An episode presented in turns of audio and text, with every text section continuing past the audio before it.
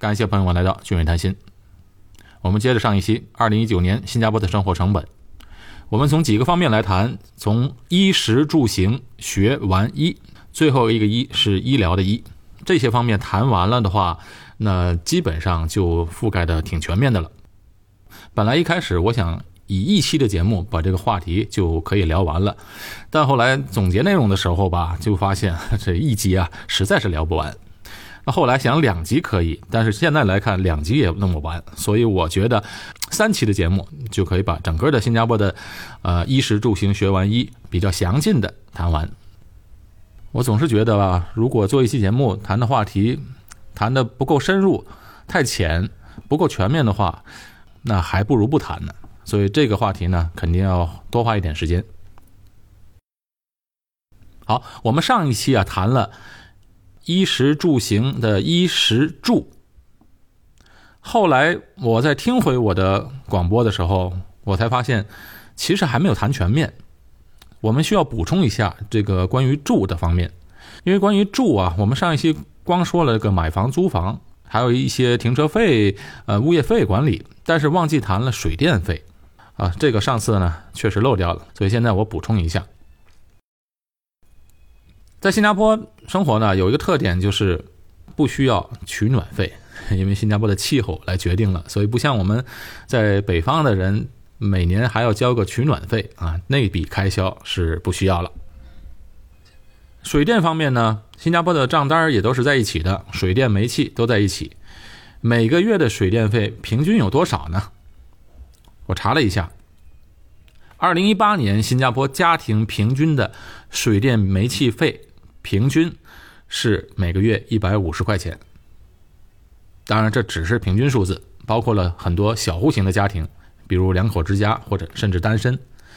呃，我看到的新加坡本地的朋友啊，通常家庭水电费都要超过两百，很大的一部分其实都是电费。而我自己家里的水电费用其实是稍微低于新加坡的平均水电费的。我们一家四口加上我侄女还有一个女佣，其实我不是特意的去省电，而是呢，新加坡人呢普遍上他用电呢是比较浪费的。为什么呢？到了新加坡的人都知道，新加坡的室内的温度啊是非常非常冷的。有的场所啊非常夸张，温度甚至都调到十七八度。还有一些人呢，他习惯晚上睡觉的时候啊，把这个冷气空调开到特别冷，然后盖着厚厚的被子睡觉。呃，我特别不理解。我们家庭啊，晚上睡觉时是不开冷气的，除非是天气太热的时候，也只是睡觉前啊开一个小时，室温降低后再关上。当然，这不仅仅是为了节约用电，也是为了健康。因为在不通风的环境下，睡眠长了对身体是非常不好的，特别是对孩子。所以，我们都尽量的在晚上不开空调。而且，现在新加坡的温度呢，呃，你看国内的气温都挺热的了，七八月份最热，而新加坡的七月份呢反而比较凉快。最近呢，也是在都是平均温度都是在二十五到二十九度之间，晚上呢会下降到二十三、二十四度左右。那新加坡的晚上早晚还是比较凉快的，因为它靠海嘛，是有一些海风的。那新加坡的政府啊，也一直在号召大家将冷气的温度啊，不要开这么低，要设在，呃，现在提出一个标准，就是设在二十三度。呃，现在的公共场所呢，基本上都可以做到这一点，公共场所的温度降到二十二度。当然，希望呢，今后能够把这个能源的消耗降到最低。提到冷气空调，呃，我这里插一个题外话。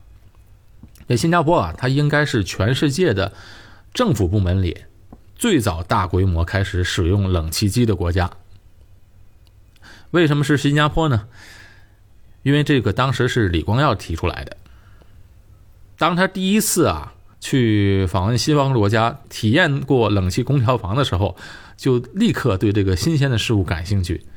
觉得这个特别适合给公务员用，因为那时候他刚当上新加坡总理啊，呃，整体当时的公务员的效率也不是很高。他觉得在热带地区，人们在中午之后吃完饭之后啊，集中精力工作和整体的工作素质都会下降。因为在热带国家，基本上下午的时候啊，商业节奏都变慢了，直到五六点钟之后变凉快之后，人们才那个精神头能才能上来。所以就在六十年代、七十年代的时候，新加坡所有的公共办公的地方，首先全部安装了这个冷气机空调。哎，李光耀甚至有一次说啊，新加坡成功的秘诀就是靠冷气机，因为它改变了热带地区人民的生活，提高了效率。不过我想那时候也没想到现在人的冷气开到这么冷吧。好，平均的水电费、煤气费加在一起，新加坡的每月的平均开销是一百五十块钱左右。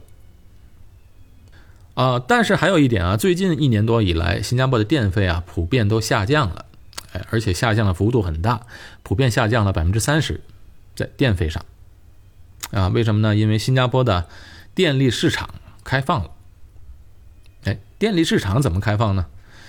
呃，一般来说，电力能源在每个国家都是国家的关键、关乎国家民生安全的行业，这个行业一定是国家垄断的。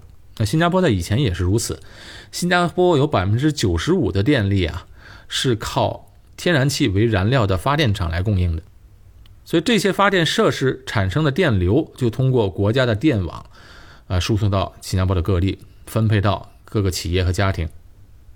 关键在于分配这个环节。以前这个环节啊是由新加坡的国家能源公司，它叫做 SP Power。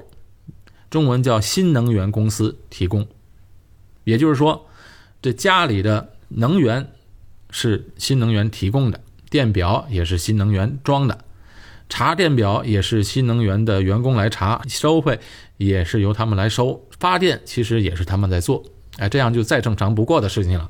但是有一点呢，在商业竞争来看呢，它属于垄断，垄断的企业当然可以做大做强，因为没有竞争嘛。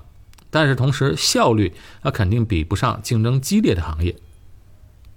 那在新加坡的各行各业啊，政府是大力鼓励竞争的，而且还有反竞争法，就是会惩罚那些惩罚那些故意联合起来的商家啊，联合起来为了垄断货源，或者联合起来把某种商品的价格提高上去啊，这样的商家会被惩罚的。比如有个例子，就前两年有一个新鲜鸡肉的批发商。一共十三家的这个鸡肉批发商，新鲜鸡肉的批发商啊，他们就私下商量好，就一个价钱，谁都不能低于这个价钱来卖，而且呢，各自保证不相互争夺客户市场，哎，就是这一片是你的区，那片是我的区，以此来共享市场份额。对于商家来说，当然是特别有利了，但是在新加坡呢，构成了构成了反竞争法的这个违规的现象。所以当时的违法的这些企业都会罚了很重。在新加坡呢就不能这么干，大家必须要相互竞争，因为相互竞争到最后最得利的就是消费者嘛。在之前呢，关乎国家能源的产业啊还存在着垄断，所以去年开始新加坡全面开放了电力市场，也就是说啊，居民买电。不一定和国家的能源公司购买。开放之后呢，在新加坡这个小小的市场，一共有十三家电力零售商参与到市场中来了。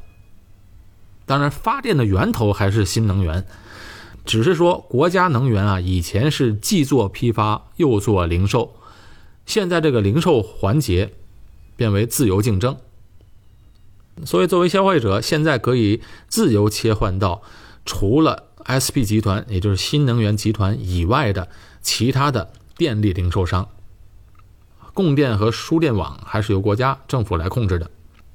作为消费者，我可以选择任意一家公司。所以开放以后，每户的电费呢，平均能够比以前省下了百分之三十。而且不仅如此啊，十多家的零售商都在拉顾客，因为要签约啊，给客户各种好处。有的呢，保证前几个月免费。而且签约很方便，填个表格就换了，一点都不麻烦啊！换了之后呢，我家前几个月的账单呢，每个月电费只有二十多块钱。好，说完了电费啊，我们再来说说另外一个家家都需要的，就是上网费和电话费。总体来说，在新加坡的上网的费用和电话的费用还是比较贵的。比国内要贵很多。那电信业呢，在新加坡现在有六家公司，最主要的三家公司呢是新新 tel 新电信、M1 和 StarHub 星河。新电信是新加坡国家的电信公司，它这公司比较大，在整个东南亚各国呢的电信公司里都有它的投资，它相当于现在是东南亚最重要的、最大的电信公司。因为新电信起步比较早，一九九三年就开始上市了。刚开始上市的时候，就是为了新加坡人能享受到这个经济增长带来的财富，还实行了全民拥股。呃，当时给每一个国人啊发了两百股，啊，这个股票的每年分红是相当不错的。如果一直持有下来不卖的话，也是一笔钱了。新电信呢，它不仅是电信营运商，它同时呢，也是整个新加坡电信电缆、光纤铺设、基站建设，它不光是营运商，其实也是提供商。所以，不管你签的是哪一家的配套，实际上用的都是新电信的网络。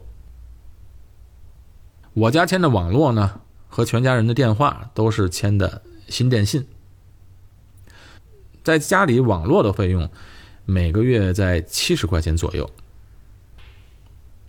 在各个电信公司里应该算是比较是最贵的了。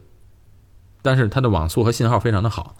其他的网络费的价格可能比新电信要略微便宜一些，具体价格我不是太清楚，大概差也差不了多少。目前我和我太太的手机费用呢，就是手机加上通话费、上网费，每个月是要九十多块钱，一部手机要九十多块钱。流量呢，它也不是无限的，有七个 G，这七个 G 呢，有时候我还感觉不太够用。比起国内的电话费来讲，我觉得肯定是贵了很多。而且每个月呢，呃，我家还要交个二三十块钱的有线电视的费用。但是我家的电视啊，好几年都没开过了。但为什么我还要签这个有线电视呢？因为这是这样，新加坡的电信公司呢，它都一般都有一个配套。呃，如果你上网费，呃，加上电话费，加上有线电视。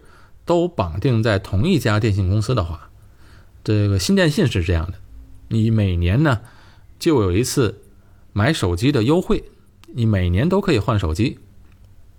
比如我现在的配套啊，如果现在买一个苹果手机啊，最新的那个大的好像是 XS Max 五百一十二 G 的话，只花八百三十八块钱，那原价呢就要贵很多。所以几家电信公司基本上都利用这种方式来留住顾客的。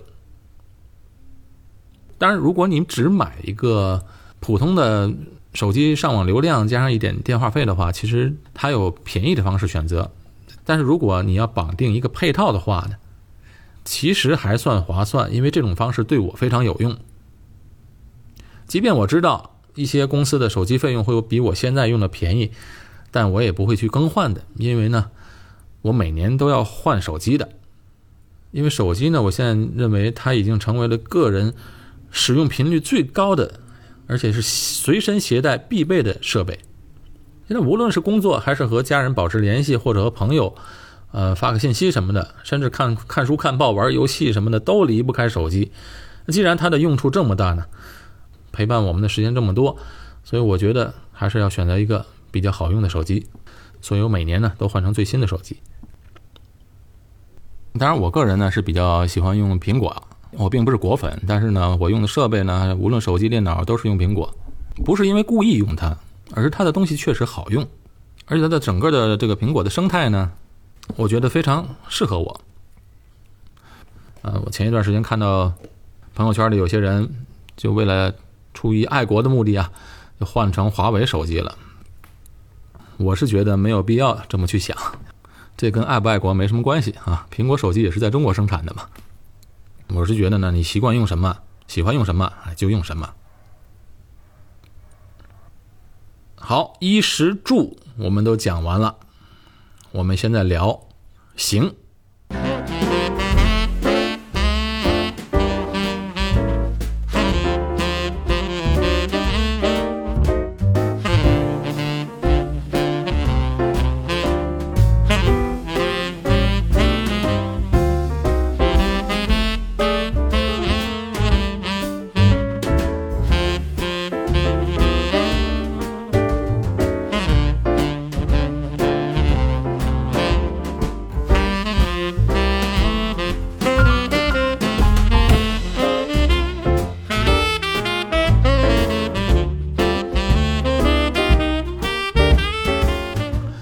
我们先来讲公共交通。新加坡的公共交通还是非常发达的，无论在公司、住家，还是公共设施的地方，都有地铁、公交车、轻轨连着。其实，如果去市区的话，没有必要的话，我都不会开车，坐地铁更快。而且呢，坐地铁也不用去麻烦的找停车位，地铁之间的路程也比较短，加上纵横交错的许多的地铁路线，基本上在市区任何的地方附近都会有地铁站，非常方便。而且现在正在建设的地铁站也很多，整体上会越来越方便。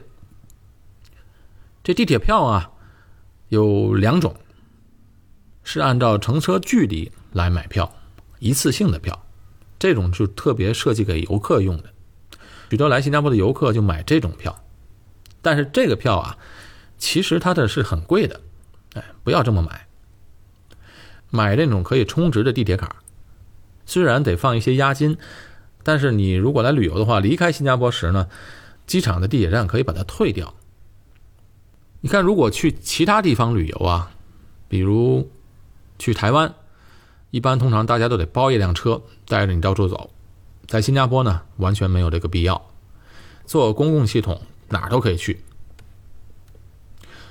游客刚到新加坡的时候啊，可以直接在樟宜机场的地铁站，或者在樟宜机场的便利店里都能买到地铁卡。在新加坡，地铁卡和轻轨卡还有公共汽车票都是相通的，就是一张卡可以乘坐。任何三种公共交通工具，地铁的票价呢，它会比公共汽车和轻轨要高一些，同样距离的话要贵一些。地铁票的价格是多少呢？我们如果以地铁十个站的距离来算的话，票价是一块五毛五，这是正常的票价。如果是儿童或者学生呢，票价是。五毛九，老人的话为八毛八。那需要注意的是啊，在新加坡只有政府学校的学生才能享受学生票的价格，私立和国际学校的学生没这个优惠，因为这政府学校的学生的学生证啊，它是有照片的，既可以当做学生证，也可以当做乘车卡来刷卡，所以它的价钱呢就按学生的票来计算。还有一点就是要注意的是，如果是小孩儿，他没有超过一米二是免费乘车的。但是地铁通关的时候啊，只能一个人一个人的过。如果两个人一个一个的过啊，他也过不去，抱着孩子就更不方便了。所以买乘车卡的时候啊，可以要一张小孩的乘车卡。这小孩的乘车卡呢，可以刷卡进站，但是呢，他不需要交钱。新加坡的地铁呢，它是挺快的，繁忙时间一分钟一辆，如非繁忙时间三四分钟也有一趟车了。而且呢，它的出口多。再有就是乘新加坡的地铁呢，它的舒适感还是比较强的。而且乘地铁呢，它也不需要安检，乘车的人呢也没有那么的多。早上上下班的时候人多一些，但是其他时间人还是比较少的。再有就是呢。乘坐地铁如果转公交车的话，这转车费呢，它也是打个折，比你单独坐公交车或者单独坐地铁都会便宜一些。比如说，如果坐地铁到某个地铁站，还要转几站车才能到目的地的话，这时候的转车费就比较便宜了。如果转三四站的话，这转车费啊，乘坐这个公交车的车费只需要几分钱，所以这价格还是比较合理的。如果在新加坡上班的话，按照每天乘坐地铁十个站的距离，十个站呢，就大概是二十多分钟，不到三十分钟的车程。每天来回，每周五天，啊，这样来算的话，每个月的上班通勤费为六十二块钱。如果同样的距离坐出租车的话，那每一趟车呢就得十二三块钱。繁忙的时候，呃，车费更贵；夜间的出租车也比较贵。那夜间的时候，同样的距离呢，最少要贵百分之五十，那就需要二十多块钱。不过现在呢，有很多的共享用车，就类似国内的滴滴打车和顺风车都有，这些的车费呢还能便宜个百分之二十到三十之间。在新加坡打车呢是 Grab 的天下，就是 G R A B。到新加坡玩之前呢，啊，要先下载一个这样的 app。好，说完了公共交通，我们说一下私人交通，那就是买车需要多少钱呢？这新加坡的汽车价格啊，让很多人心痛，尤其是年轻人，尤其是男生。男生呢都特别喜欢开车，刚尤其是刚学完车的时候，哎，那种要想要驾驭一辆汽车的感觉，我是深有体会的。是男孩都那么想，连我儿子现在都开始这么想。去年有一天特别逗，我儿子就坐在电脑旁边，不知道看什么，突然长长的叹了一口气。我说怎么了？这个年纪就开始叹气了，有什么想不开了？他说：“哎呀，以后啊都是无人驾驶汽车了。等我以后长大了，都是自动车，我肯定是开不了汽车了。”让我乐得够呛。以前的节目啊，专门讲过一期啊，在新加坡买车和养车的话题。今天呢，我们就不展开，不多说了。啊，用车证，关于用车证，我们也不多说了。买车的价格呢，我举一个例子就行。这个一般提到车价，呃，都是车价和用车证的价格放在一起的。我们还是以凯美瑞来做参考，一辆丰田凯美瑞现在的价格，就是今天的价格为十六万新币。至少是国内价格的四倍到五倍。如果是从美国来到新加坡的人呢，都觉得这个车是天价。新加坡可以说是在全世界买车最贵的地方。在新加坡开车，高速路它是不收费的，但是在繁忙的时间、上下班的高峰，进入市区是需要交费的。有一个系统叫 ERP，每次要按照时间段交个五毛。到六七块钱之间吧，每次进那个关都是要交这么多钱。在二十年前就开始实行，每辆车上啊都必须有个读卡器。进入市区，这个闸门就会自动扣款。所以，如果开车去市区上班的话，是又贵而且又慢。开车呢就得需要加油。在新加坡的汽油是多少钱呢？今天的价钱，汽油是两块六毛。一升，国内的价格我不知道，所以无从参考。但是肯定是稍微比国内贵一些的。那新加坡就没有什么其他的费用了，除了一个路税。路税差不多，我开的车大概是四百八一年。这路税就包括了各种费用。在新加坡的车是不需要做年检的，只是呢，新车如果开三年后，每两年要做一个尾气的检查。每次做排气检查呢，大概是一百二十块钱。新车开三年之后，每两年做一次。好，接下来说停车费。停车费如果在市区的话，一个停车位每个月月票也要几百块钱。那停在一般的地方呢，不是市区这种地方，马路边停车呢，一般的费用都是在六毛钱半小时，也就是一块二一个小时。新加坡有一个停车专门停车的叫 Parking 的一个停车的 App，随时在手机上操作，非常方便。有一个在新加坡不是很普遍，但是在国内很普遍的，就是洗车。洗车的价格，洗车呢，在新加坡的洗车点特别的少，一般人也不怎么去这些地方洗车。呃，有两个原因。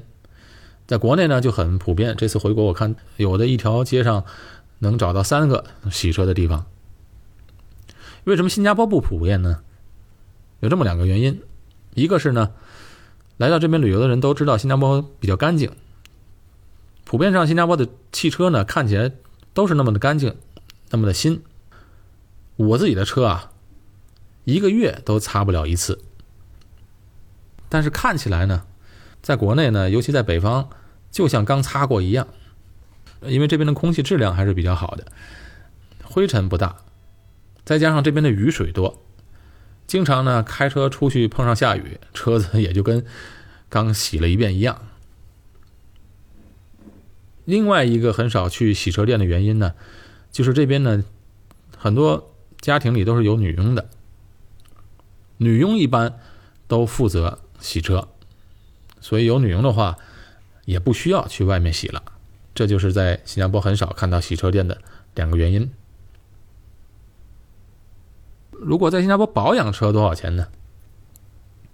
其实这个汽车保养啊，主要就是换机油，没有什么其他经常需要做的，就是你只要按时间去换机油就行了。那在新加坡换机油的话，大概是价钱是在一百二到一百五之间。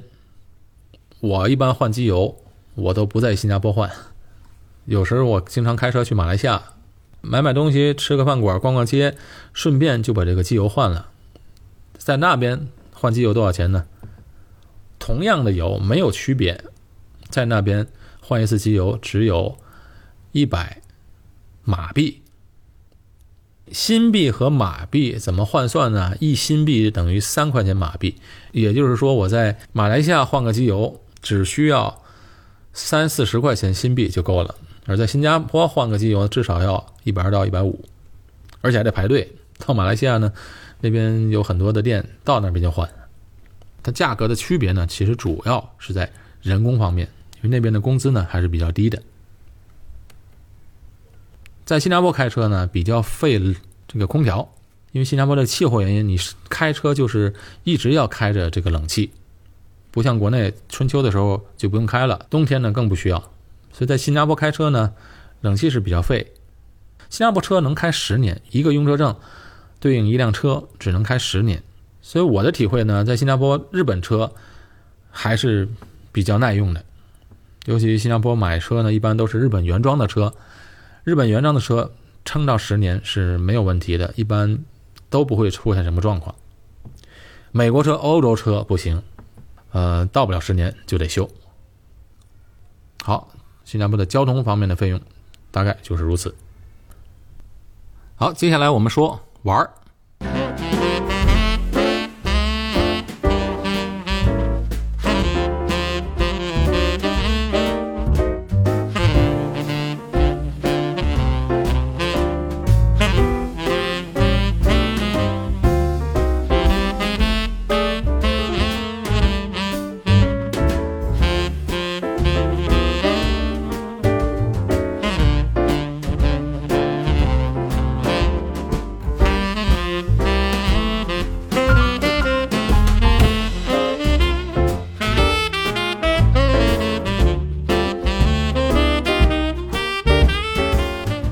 既然是我们聊在新加坡的生活成本啊，我们就不多说从国内来新加坡玩什么了，而是从居住在新加坡居民的角度啊，来聊一聊这边的开销。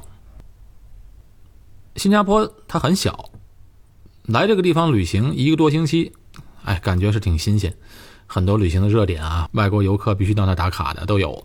但是对于本国人来说啊，哎，这里是个生活的地方，外国人喜欢去的旅游点儿。对于在新加坡常年工作生活的人呢，就没那么感兴趣了，啊，比如说像一些圣淘沙、环球影城这些这些景点啊，本地的人呢，一年去上两次也就差不多了。那在新加坡的工作生活也是挺忙碌的，周末偶尔能和家人一起去一些大自然的地方环境玩一玩，骑骑车、走走路，去一些休闲的地方或参加一些社区活动。但是大部分的周末时间啊，有小孩的家庭啊，都得带孩子去补习、学才艺班，都忙这些事情。大部分的周末呢，全家人都会再找一找当地人知道的一些美食。我平时的时候呢，还不是很忙，但一到周末就闲不住了，得带孩子上课、学琴，然后我还要去教会的活动，所以一般上朋友也都知道我周末特别忙，平时的时间反而多一点。新加坡人如果要赶上一个长周末啊，许多人都会出国去旅行。那新加坡人特别喜欢去出国旅行。有一个数字，平均每个新加坡人每年要出国五点二次。平均数字，因为有些人还是不愿意出国的嘛。这只是一个平均数字。再来看一下平均每个家庭的出国旅行的开销，我找到一个官方数字，这官方数字还吓了我一跳，因为这官方数字并没有说现在新加坡人每年花在旅游上的开销，但是他以现在的以现在的消费来预计，到了二零二五年，新加坡每个家庭花在出国旅行的开销是多少呢？算出来价钱是三万美金。也就是说，按照现在汇率来讲是四万新币每年。说每年新加坡人花四万新币去旅行的话，我觉得这个数字呢挺多的了。那实际上呢，这个数字呢是平均的开销。那肯定是很多特别富裕的阶层出国旅行的次数可能更多，消费可能更多。那现在我看我身边的一般的家庭呢。每年平均花在旅行上的两万块钱，肯定是有了。其实，在新加坡统计数字啊，一般都是按照中位数来计算。比如说，新加坡的家庭收入中位数吧，大概每个月是九千三百块钱新币，这是家庭收入的中位数。为什么按照中位数来算呢？因为如果按照平均收入来算。那新加坡的家庭收入肯定要大大超过这个数字，为什么呢？因为新加坡这个地方超级富豪和特别有钱的人很多，有许多这些富豪从美国移民过来的，或者从国内印尼都很有钱的人很多，他们呢收入就当然很高了，所以如果换算平均数字来算，会高出很多。这种计算方法也没有什么意义。打个比方，如果我们五六个朋友一起在一起聚会吃饭，大家收入可能有高有低，但是差不了太多。这样平均下来的人均收入还比较真实。假如吃着吃着饭，巴菲特走进来了，那我们的在座的平均收入一下子会飙升到好几百个亿。这个数字当然没有任何意义，因为巴菲特又不会把钱给我们。所以说，在新加坡统计家庭中位数。按照每个月九千三百块钱是可以参考的数字，会有一半人的收入比这个数字高，一半人的收入会比这个数字低。但出国旅行这个数字呢，现在还没有一个家庭的中位数开销。嗯，如果每每个家庭每年开销四万新币的话，呃，我觉得会这个数字略高了一些。当然，在新加坡呢，地方小，所以说大家呢长短假期都会出去。就算我出国去马来西亚换个机油，当然也算这个出国的开销。新加坡人出国旅行啊非常频繁，一没事儿大家都出去，经常给朋友打电话，一打电话就打到国外去了。所以一般都会，尤其在长周末或者假期的时候，一般都会问问：哎，你在新加坡吗？一般都会发个简讯问一下：哎，你在不在新加坡？对于新加坡人来讲，他出国比较方便在哪儿呢？第一呢，他的假期在新加坡的工作单位呢，年假普遍比较多。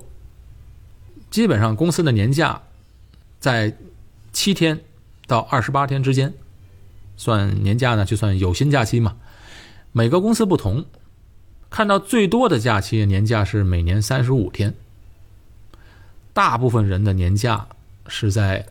十四天到二十一天之间的，通常如果在新加坡赶上双休日啊或者长周末，一般人们都再请几天假，这样呢，凑时间长一点就可以出国玩了。比如下个月，下个月是八月九号是新加坡的国庆节，那八月九号呢是星期五，呃星期天呢又赶上哈什节，哈什节呢在周一再补上一天假，那从周五一直到周一这一个长周末。很多人在前后啊，就会请上几天假，凑上一个长假期出国玩。第二呢，在新加坡呢，也是一个世界上比较重要的航空枢纽，到各个国家的班机都很多，机票相对也不贵，所以选择多。再有呢，新加坡的护照好用，全世界有两百来个国家都免签，所以它被评为全世界最好用的护照。最好用的护照呢，它是经常变的，因为基本上都是德国、日本、新加坡这个护照呢，经常会轮流排在第一名。嗯，它它护照确实也挺好用，到很多国家还有专门的通道给新加坡的护照，比如去泰国和澳大利亚，有专门的对新加坡游客的通关的通道，呃，不用通过人工窗口，直接按指纹就可以过关，这样就省了很多的排队的时间。所以在新加坡呢，经常是有时和朋友说走就走，所以因为他不用考虑签证办理的时间嘛，订上机票就可以走。再有一点呢，新加坡的新币它非常坚挺。对美金呢，近十年来已经升值了快要百分之二十了。对于东南亚其他国家的货币呢，相比它也比较值钱，所以对于新加坡人他出国旅行啊，在货币的价值上有相当大的优势。出了国都觉得国外消费便宜。以上几点还不是新加坡人出国方便最重要的，其实最重要的一点呢，就是新加坡人的语言能力强。到大多数的国家啊，语言没有障碍。那在大中华地区呢，又可以讲中文，甚至有的人能讲广东话、福建话。到了其他西方国家呢，或者英语国家呢，沟通就更加没问题。基本上出国旅行，尤其呢，新加坡人喜欢自由行，他没有障碍。到了外国呢，新加坡这个国家的也是一个品牌吧，外国人对新加坡的印象也比较好，觉得新加坡人的素质整体比较高，所以在国外呢，普遍上也比较受人尊重。其实最主要的，在新加坡生活呢，能够自己掌控的钱比较多。为什么这么说呢？因为他没有住房压力。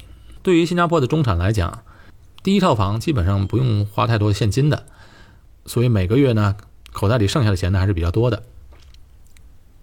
好，衣食住行玩都说完了，我们这期啊时间也差不多了。